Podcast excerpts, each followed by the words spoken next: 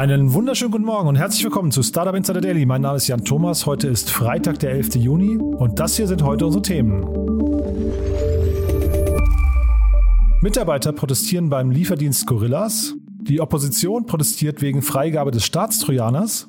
Kleinanleger schicken einen Brandbrief an Volocopter. Balderton präsentiert seinen neuen 680 Millionen Dollar Fonds. Und Booking.com steht im Verdacht auf millionenschwere Steuerhinterziehung. Heute bei uns zu Gast Peter Specht von Creandum. Im Rahmen unserer Reihe Investments und Exits haben wir unter anderem natürlich gesprochen über Klarna, das große Thema von gestern. Aber wir haben auch noch zwei andere coole Themen besprochen. Das Ganze gleich aber nach den Nachrichten mit Frank Philipp. Die kommen wie immer nach den Verbraucherhinweisen und die kommen wie immer jetzt.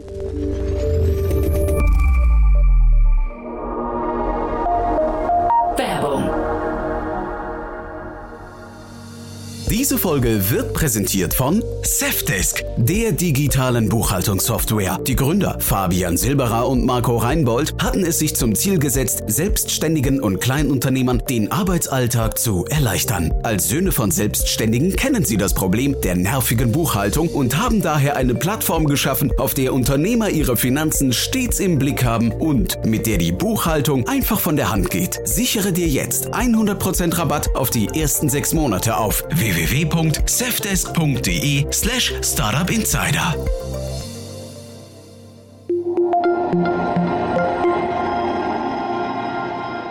Startup Insider Daily. Nachrichten. Balderton mit neuem Fonds.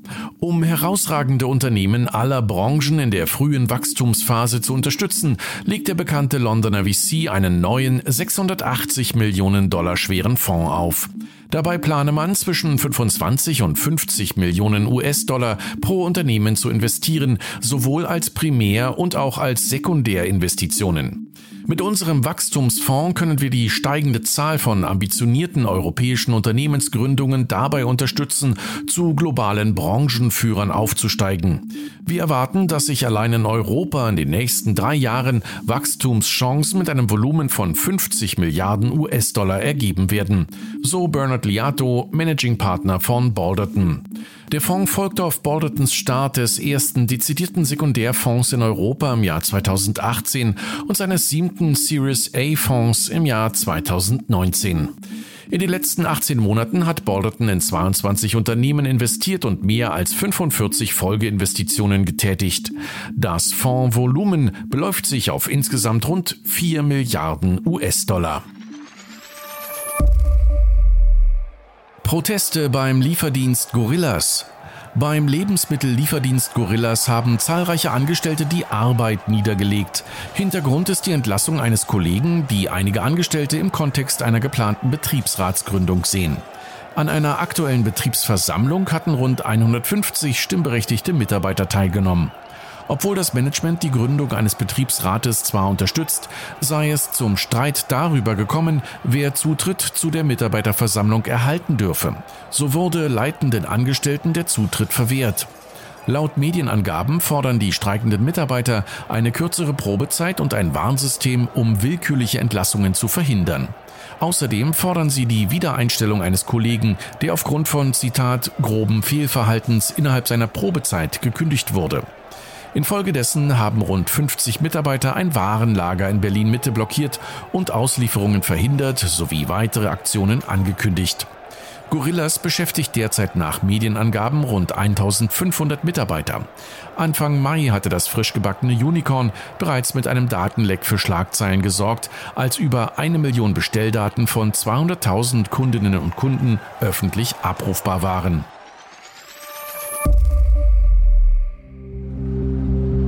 Volocopter? Volocopter are autonomous air taxis that are electrically powered and can start and land vertically.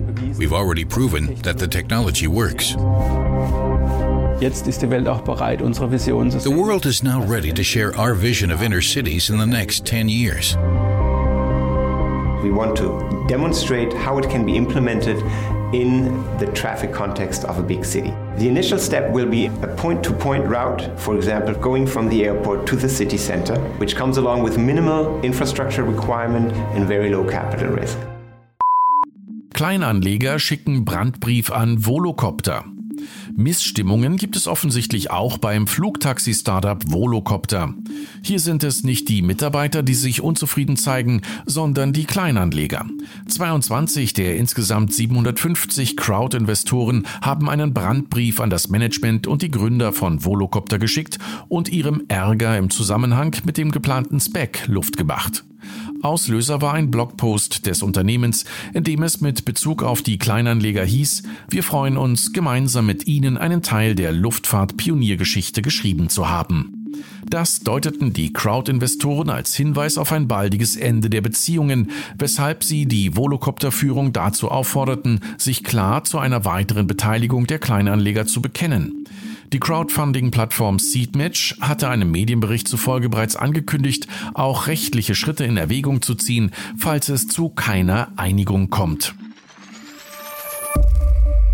Mission at Lilium is to create a transportation system that is based on electric vertical takeoff and landing jets and that enables everybody uh, one day in the future uh, to, to book one of these on their smartphone and, and fly with these jets uh, on, a, on a similar price like a taxi or a car today. Lilium gewinnt Honeywell. Neuigkeiten gibt es auch beim Volocopter-Konkurrenten Lilium.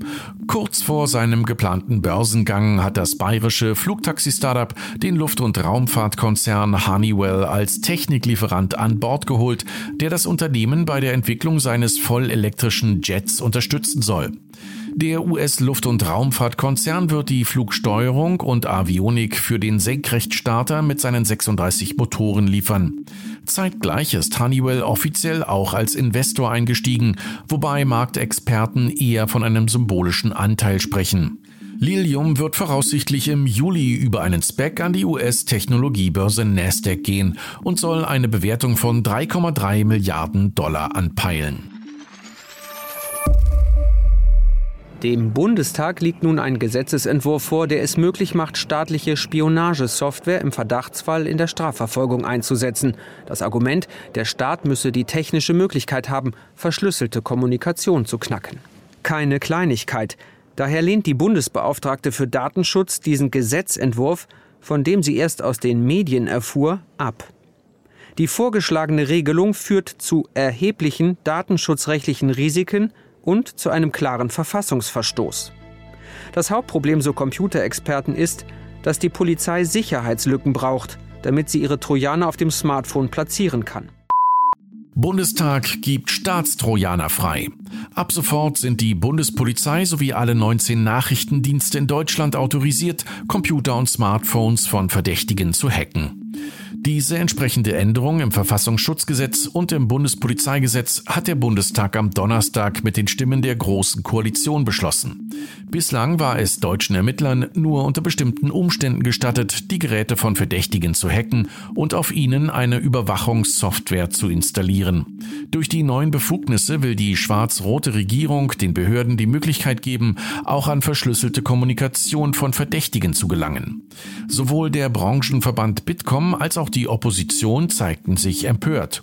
Gegen die ursprüngliche Staatstrojaner-Regelung von 2017 laufen bereits Verfassungsbeschwerden. Ein Urteil steht allerdings noch aus.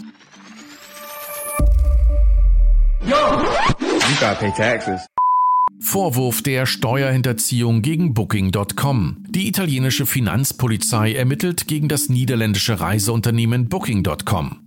Es geht um den Vorwurf der Steuerhinterziehung in Millionenhöhe.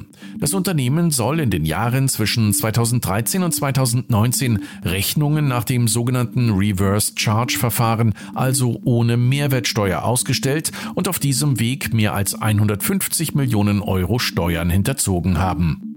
Die Ermittlungen begannen bereits im Jahr 2018 und konzentrieren sich derzeit nur auf Italien. Inwieweit das Unternehmen das Steuersparmodell auch in anderen Ländern angewendet hat, ist nicht bekannt. Eine Stellungnahme seitens Booking.com steht noch aus. Starlink will Internet bei Linienflügen schneller machen. Das Satelliten-Internetunternehmen Starlink befindet sich derzeit in Gesprächen mit mehreren Fluggesellschaften. Wie The Verge berichtet, versuche das Unternehmen ein eigenes Luftfahrtprodukt zu platzieren, um Verbesserungen für die Luftfahrtkonnektivität zu erzielen. Die SpaceX-Tochter hat bislang fast 1800 Starlink-Satelliten in den Orbit befördert und will perspektivisch eine globale Versorgung mit Breitband-Internet über Satelliten sicherstellen. Dabei sollen künftig auch Verbindungen zu Flugzeugen hergestellt werden, die über abgelegenen Teilen des Ozeans fliegen und deshalb keinen Kontakt mit Bodenstationen aufnehmen können. CEO Mark Zuckerberg sagte am Donnerstag, er könne sich auch für die Zeit nach Corona vorstellen, dass ein Großteil seiner Belegschaft aus der Ferne arbeitet. Facebook-Angestellte können im Homeoffice bleiben. Im hart umkämpften War of Talent versucht Facebook bei seinen Mitarbeitern zu punkten und verkündet, dass Angestellte des US-Konzerns auch nach der Pandemie nicht wieder ins Büro kommen müssen. Demnach können Sie ab dem 15. Juni selbst darüber entscheiden, ob Sie das Angebot nutzen wollen, von zu Hause oder sogar dem Ausland zu arbeiten, sofern dies Ihre Arbeit grundsätzlich zulasse. Gerade eröffnet Facebook nach der Corona-bedingten Schließung seine Büros im Silicon Valley, wo bis September bis zu 50 Prozent der Belegschaft wieder in ihre Büros einziehen kann. Dadurch positioniert sich Facebook erneut gegen Apple. Hier hatte die Ansage der Geschäftsführung, sämtliche Mitarbeiter zurück ins Büro zu beordern, zu großen Protesten geführt. Normally, transportation in a big city like Las Vegas involves getting a ride share, finding a bus, or taking the monorail. But downstairs from me right now is the future of transport a fleet of Teslas driving through a boring tunnel that goes under the streets of Las Vegas. Elon Musk eröffnet ersten Tesla-Tunnel in Las Vegas. In dem Messezentrum Las Vegas Convention Center hat Elon Musk gestern den Betrieb des ersten Tunnels seiner Firma The Boring Company aufgenommen. Durch den sogenannten Convention Center Loop können nun Fahrgäste von A nach B transportiert werden. Als Transportmittel werden hierfür jedoch keine Züge eingesetzt. Stattdessen fahren Tesla Model 3 und das Tesla Model X durch den Tunnel. An insgesamt drei Haltestellen können die Passagiere ein- und aussteigen und gelangen so sehr viel schneller an ihr gewünschtes Ziel. Das erscheint bei der Größe des Messezentrums in Winchester im US-Bundesstaat Nevada durchaus sinnvoll, denn das Convention Center hat eine stolze Ausstellungsfläche von 180.290 Quadratmetern. Ursprünglich sollten die Fahrzeuge autonom fahren. In der Anfangsphase wird jedoch ein Fahrer hinter dem Lenkrad sitzen müssen.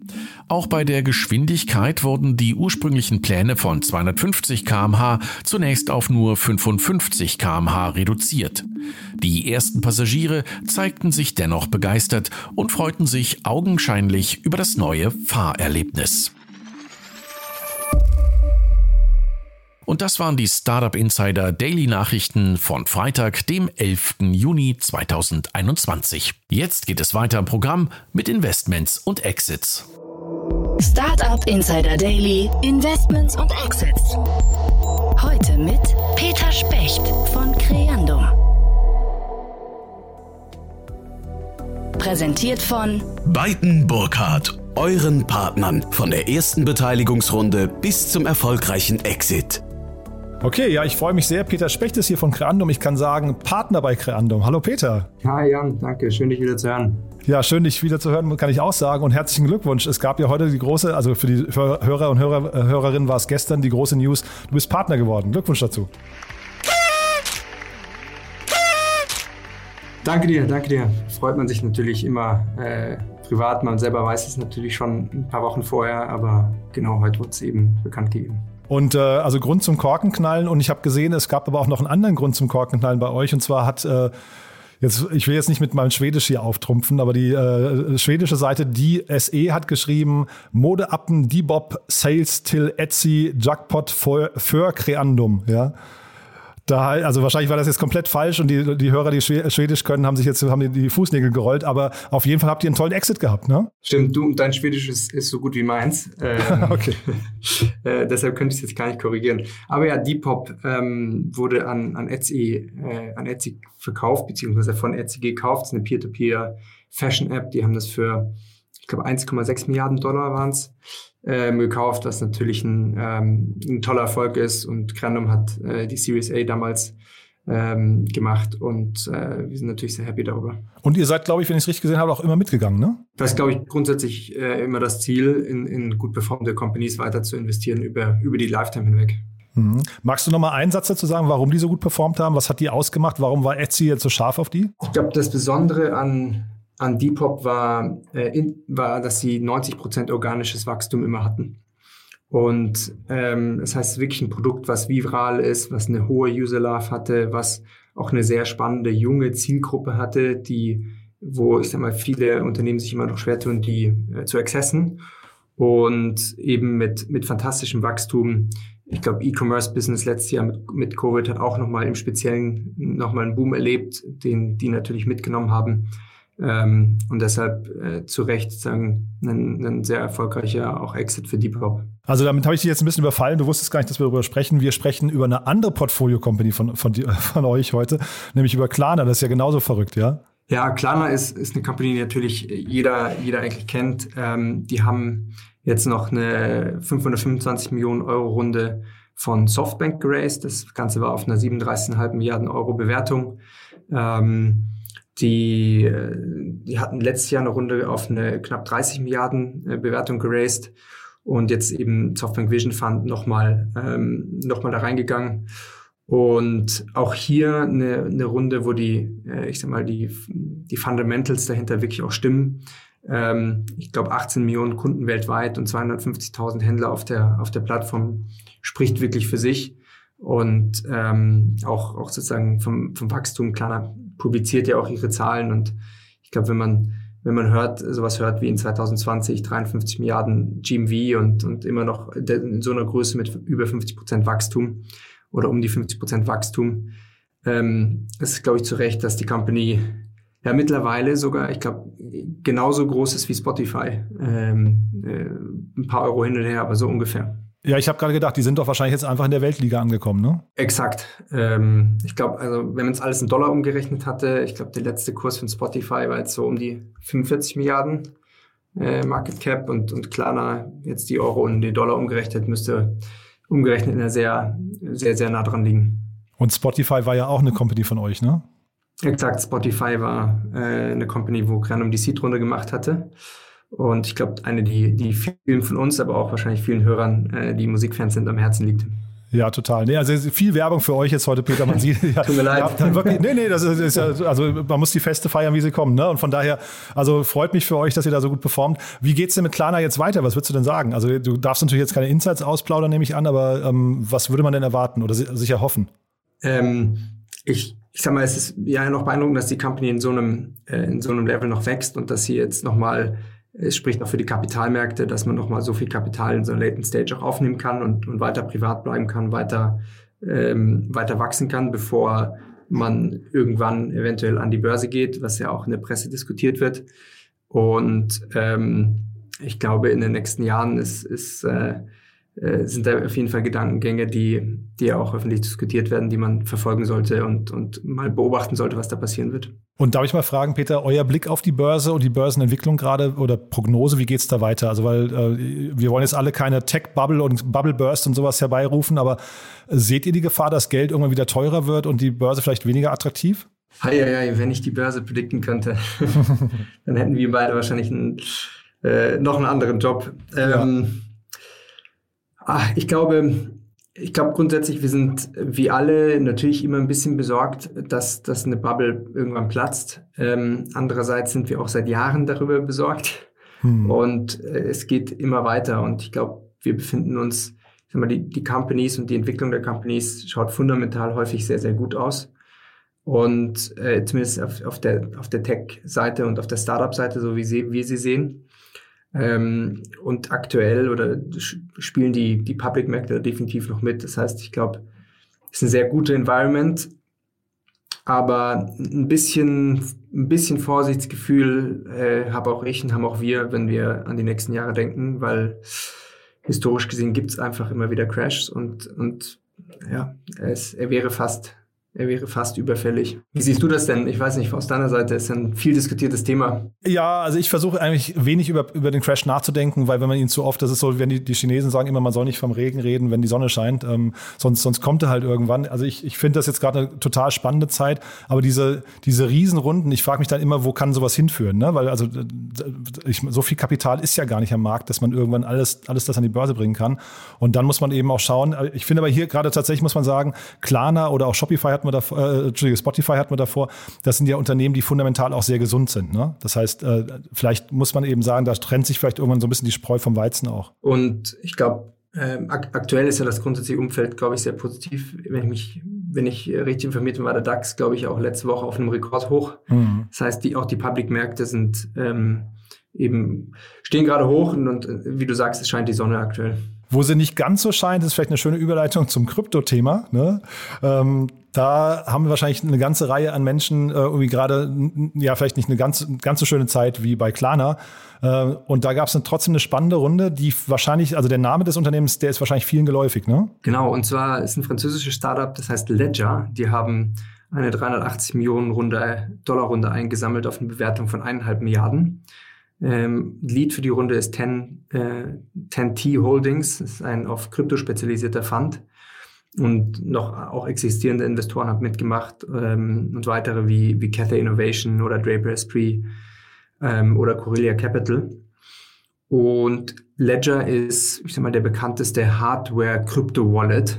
Ähm, mittlerweile bieten sie auch, äh, ich sag mal, ein Hot Wallet online an oder Cloud Wallet. Ähm, aber kam ursprünglich eben aus der, aus der Hardware-Krypto-Richtung, Wallet-Richtung und wo man seine Kryptowährungen offline ähm, sicher storen kann, um sie vor Diebstahl und auch Hackerangriffen zu schützen. Ja, Entschuldige, ja. Hm. Nee, und ich glaube, das war, sagen wir, eine sehr, sehr prominente Firma in der Kryptowelt und, und eine sehr beeindruckende Runde auch, die, ähm, die hier geraced wurde für, für eine Company, die ursprünglich 2013 gegründet wurde, also noch, noch deutlich vor, vor dem Hype.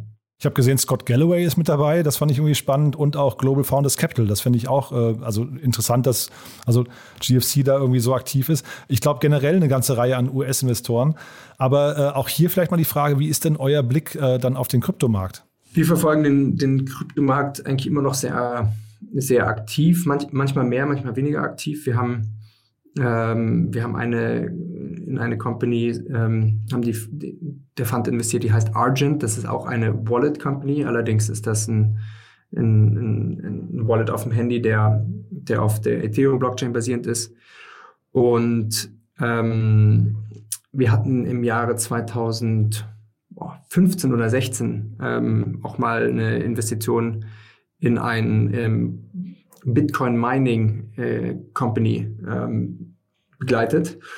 Und das heißt deshalb früh sozusagen angefangen, auch sich mit dem Markt zu beschäftigen. Aber wir sind jetzt nicht die, die aktivsten Kryptoinvestoren, aber haben immer ein, gucken immer mit einem, einem wachen Auge drauf und, und überlegen aktiv, wann und ob wir mehr in diesem Bereich machen sollten. Ich hatte mir den, den Coinbase-Aktienkurs in dem Kontext mal angeguckt. Der ist ja irgendwie, der ist so, glaube ich, um 30, 40 Prozent zurückgegangen seit IPO.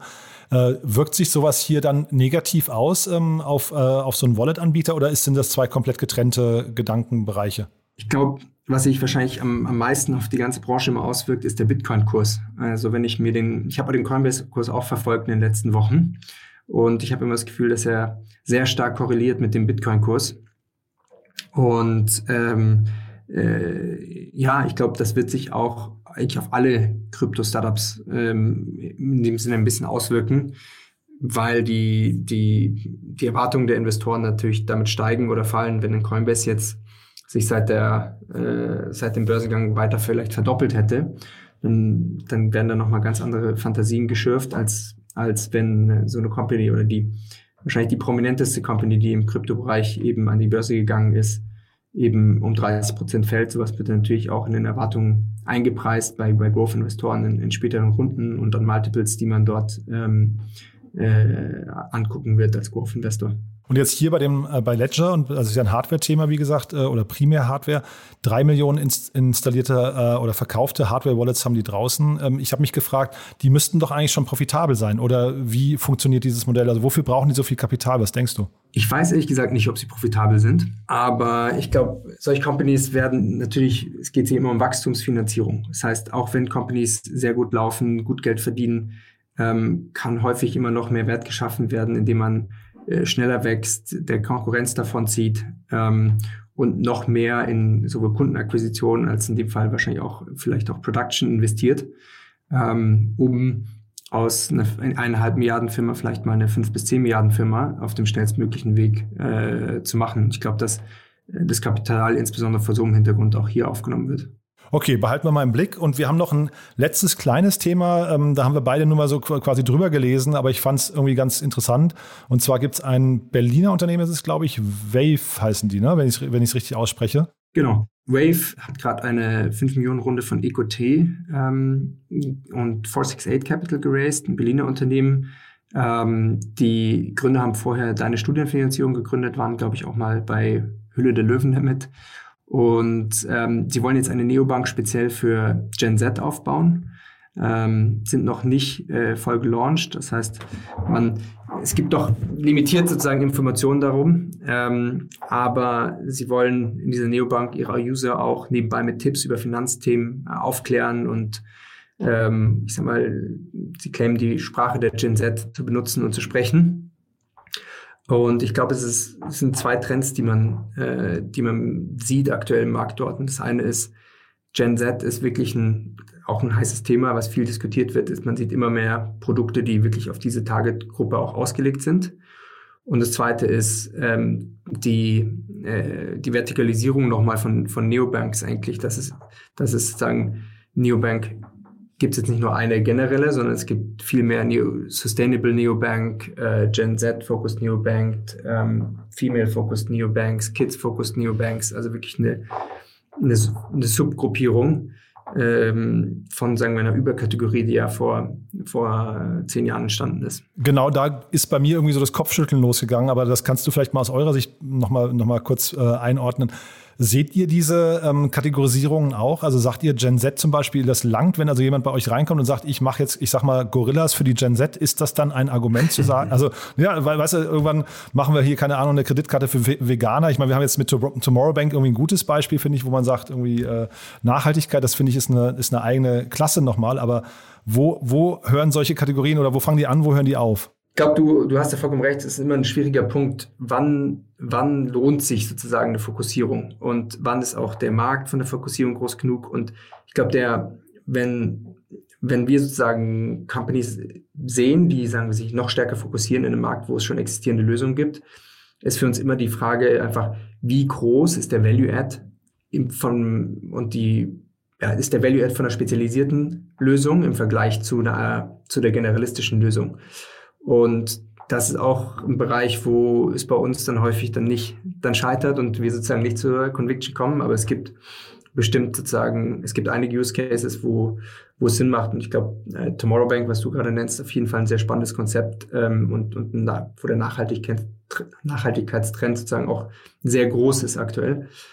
Ähm, aber es ist immer, ich sag mal, Fall bei Fall, aber es ist ein, ist ein guter Punkt, den du anbringst. Ja, also einfach nur, weil ich, wie gesagt, so ein bisschen drüber gestolpert bin. Ich habe mich gefragt, ob man jetzt quasi wirklich jedes Geschäftsmodell nochmal für eine Subkategorie, also jetzt nicht, ich möchte nicht der Gen Z zu nahe treten, aber äh, ne, also dass man die quasi immer nochmal so ähm, auf, aufdröselt, weil irgendwie das Oberthema nicht, nicht scharf genug ist dann für die. Ich habe mal bei Wikipedia noch geguckt, äh, Gen Z, also ist ein bisschen schwer für mich zu greifen, wie das überhaupt dazu passt, denn das sind die, die Personen, die 1997 bis 2012 geboren äh, äh, wurden. Das heißt, wir reden hier unter Umständen von Neunjährigen. Das passt für mich irgendwie auch nicht. Ich glaube, Gen Z hat eine, eine fluktuierende, äh, fluktuierende äh, Altersgruppe und Jahrgänge. Ich glaube, wenn man wenn man ja, es wird viel gestritten, habe ich auch gelesen. Ne? Ja, genau. Ich habe online gelesen, sozusagen auch ab 1999, 1995. Und ich, ähm, äh, ja, sind es jetzt bis, bis 2008, hast du gesagt? Nee, 2012 hatte ich gesagt. ja, also, aber ich zitiere auch jetzt nur Wikipedia, äh, die dann sagen, die Nachfolgegeneration, das habe ich vorhin zum ersten Mal gesehen, ist die Generation Alpha. Habe ich auch noch nicht gehört. Das wäre jetzt meine nächste Frage gewesen, ob wir dann damit auch noch rechnen müssen, dass dann Produkte für diese Gruppe kommen. Ich glaube, also zumindest sind mit Generation Alpha Startups noch nicht, ähm, noch nicht über den Weg gekommen. Bin ich mal gespannt mhm. drauf. Ja. Also, wie gesagt, wir machen mal ein kleines Fragezeichen dran, aber wie eigentlich, das soll gar nicht so negativ klingen, weil ich freue mich über jeden, der eine Runde raced und äh, ich kann nur hier das Geschäftsmodell nicht so richtig greifen. Also das, äh, vielleicht lade ich einfach die Gründer mal ein und meistens ist es ja so, wenn man dann enthusiastische Gründerteams vor sich hat, die erklären dann das nochmal und danach hat man irgendwie einen ganz anderen Blick da drauf. Absolut. Auf jeden Fall haben sie hier eine, eine starke, sagen wir, Seed-Runde geraced, die auf jeden Fall genügend Kapital auch erstmal bieten werden, dass sie ein, ein spannendes Produkt bauen können. Ja, also EQT und auch 468, das sind ja zwei wirklich sehr, sehr gute Namen, ne? Absolut. Also das ist ja quasi auch schon mal so ein, so ein, so ein kleiner, äh, weiß nicht, wie sagt man, äh, Orden am Revers. Also von daher, ja, wir, wir freuen uns einfach für Sie und dann behalten wir das im Blick, Peter. Ich weiß nicht, haben wir zu den drei Themen was Wichtiges vergessen, was du noch gerne ergänzen möchtest? Mm, nicht von meiner Seite. Ja, dann viel Spaß euch beim Feiern. Es gibt ja mehrere schöne Gründe bei euch heute. Also von daher vielen Dank, dass du trotzdem da warst und dann hören wir uns in vier Wochen wieder. Cool. Jan, danke dir. Ich freue mich drauf. Dieser Beitrag wurde präsentiert von Beiten Burkhardt, den Venture Capital Experten. Maßgeschneiderte Beratung von der Gründung bis zum Exit. Startup Insider Daily, der tägliche Nachrichtenpodcast der deutschen Startup-Szene. Ja, das war also Peter Specht von Creandum. Und bevor ich euch jetzt ins Wochenende entlasse, wollte ich noch mal ganz kurz darauf verweisen. Wir haben ja im März mit dem Christian Bauer gesprochen. Das ist der CCO von Volocopter. Und ihr habt gerade mitbekommen, da gab es ja einen Brandbrief der Kleinaktionäre und der Crowdfunding-Investoren. Und äh, das war ein tolles Interview damals. Das haben wir im Rahmen der großen Finanzierungsrunde von Volocopter geführt. Und wir hören mal kurz rein und wir verlinken es dann auch in den Shownotes. Das heißt, wenn euch das ganze Thema interessiert, Volocopter ist ja wirklich einer der Hoffnungsträger im deutschen Flugtaxi-Bereich. Von daher ein spannendes Interview. Ich fand es ein super Gespräch damals. Wir hören mal kurz rein. Also einige der Investoren äh, waren ja schon in uns investiert. In der letzten Runde, die ungefähr 90 äh, Millionen groß war, das war genau vor einem Jahr. Und da waren auch schon von Beginn Intel Capital dabei, Daimler, Geely ist dann eingestiegen, DB Schenker. Ähm, und ähm, natürlich suchen wir uns äh, immer aus äh, oder versuchen wir einen guten Mix zu haben an strategischen Investoren und Finanzinvestoren. Also wir hatten ein sehr viel früh Business Angels dabei, auch mit B2B, die ersten äh, Finanzinvestoren, Ventures, rein bei uns mit Team Europe, die auch investiert waren in Delivery Hero äh, aus Berlin, sehr bekannt.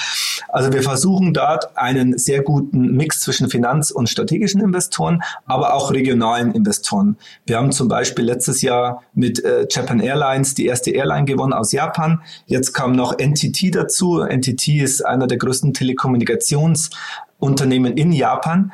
Und diese Unternehmen werden uns helfen, natürlich auch den Markt in Japan aufzubauen. Also da ist schon eine strategische Ratio dahinter. Oder jetzt, wie du schon gesagt hast, bei Daimler Geely, wir haben von Anfang an gesagt, wir möchten, möchten später in eine Massenproduktion gehen. Und das sind natürlich Unternehmen, äh, die uns helfen werden, dann auch zu skalieren. Geely speziell als einer der größten Automobilbauer in China wird uns helfen, dort auch den chinesischen Markt zu ähm, erobern. Ja, das war also Christian Bauer, CCO von Volocopter. Wie gesagt, das ganze Gespräch verlinkt in den Show Notes. Damit sind wir durch für heute und auch für diese Woche. Heute Nachmittag kommt nochmal ein Interview mit einem Nachhaltigkeitsstartup und zwar mit Wild Plastic. Der Christian Siegmund, der einer der Gründer ist bei uns. Ist ein super tolles Unternehmen, finde ich. Hat mir echt Spaß gemacht. Es ist immer toll zu sehen, die Nachhaltigkeitsunternehmen mit dem Herz am rechten Fleck. Ist auf jeden Fall ein Interview, was die Augen öffnet. Von daher unbedingt mal reinhören. Und ansonsten sage ich ein schönes Wochenende. Am Sonntag kommt dann Annalena Kümpel. Ihr kennt unseren Bücherpodcast und sie hat zu Gast Maike Peter Petersen. Es geht um das Buch Rock Your Digital Business. Es geht quasi um Erfolgsfaktoren im Digitalbusiness. Ist ein tolles Gespräch geworden. Auch da unbedingt reinhören. Annalena Kümpel kennt ihr ja schon. Sie war meine Urlaubsvertretung hier und kommt bestimmt auch demnächst mal wieder vorbei. In diesem Sinne, jetzt aber ein schönes Wochenende. Genießt die Sonne und ja, bis Montag. Ciao.